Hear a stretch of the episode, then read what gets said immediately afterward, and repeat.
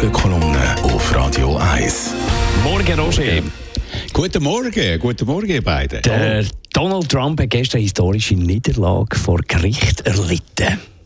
Jawohl, er hat nämlich vor Gericht behauptet, als Präsident hätte er die Immunität für alles, was er während seiner Amtszeit gemacht hat. Er könne für keine kriminellen Vorgänge angeklagt werden. Das würde zum Beispiel heißen, wenn er einen politischen Gegner umbringen ließ, könnte man ihn nicht dafür belangen. Das Gericht hat das einstimmig zurückgewiesen. Nach seiner Amtszeit sei ein Präsident ein Bürger wie jeder andere. Aus dem President Trump werde Citizen Trump. Nach dem Grundsatz, niemand stünde über dem Gesetz und es wäre unsinnig, dass der oberste Staat, der für Recht und Ordnung sorgen soll, als einziger für Verfehlungen nicht behaftet werden könne.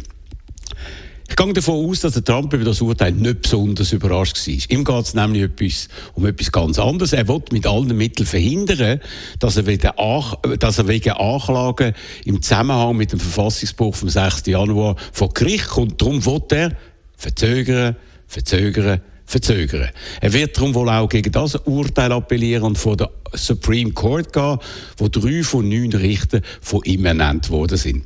So ist noch nicht sicher, ob und vor allem wann der Prozess gegen ihn stattfinden kann. Der Trump hofft, dass das erst nach der Wahlen im November passieren wird, dass er die gönnt und dass er dann seinem Justizminister den Befehl gibt, das Verfahren einfach einzustellen. Oder dass er sich sogar, was besonders absurd tönt, selber begnadigen würde. Amerika steht also vor einem enormen Belastungsbruch vom ganzen System und das auch in einem zweiten aktuellen Fall, nämlich an einer Vorlage vor dem Kongress. Um was geht es dort?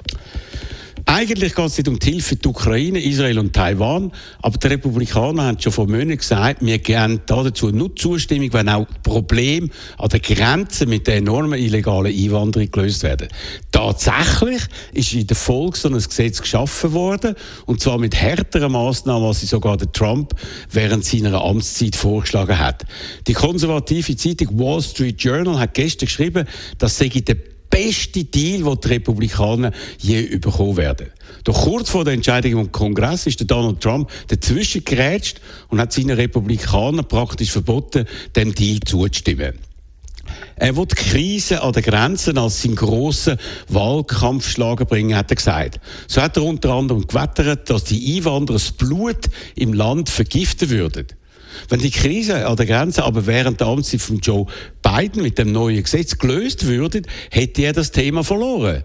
Und so verhindert er aus egoistischen Gründen eine Lösung, die Amerika dringend, dringend nötig hätte. Denn am Donald Trump geht es immer nur um den Donald Trump. Das ist ein Zynismus, der in seinen Auswirkungen fast nicht zu übertreffen ist. Vor allem die Ukraine, die militärisch mit dem Rücken zur Wand steht, ist gerade jetzt dringend auf amerikanische Waffenlieferungen angewiesen und die werden jetzt nicht fließen, was der Wladimir Putin jubeln lassen muss.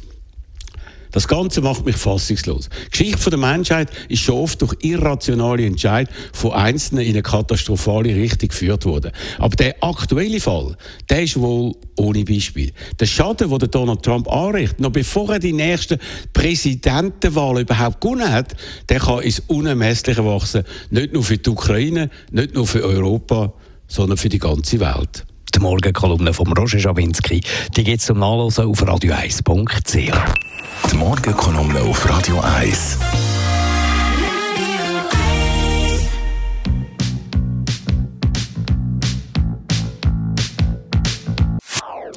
Das ist ein Radio 1 Podcast. Mehr Informationen auf radio1.ch.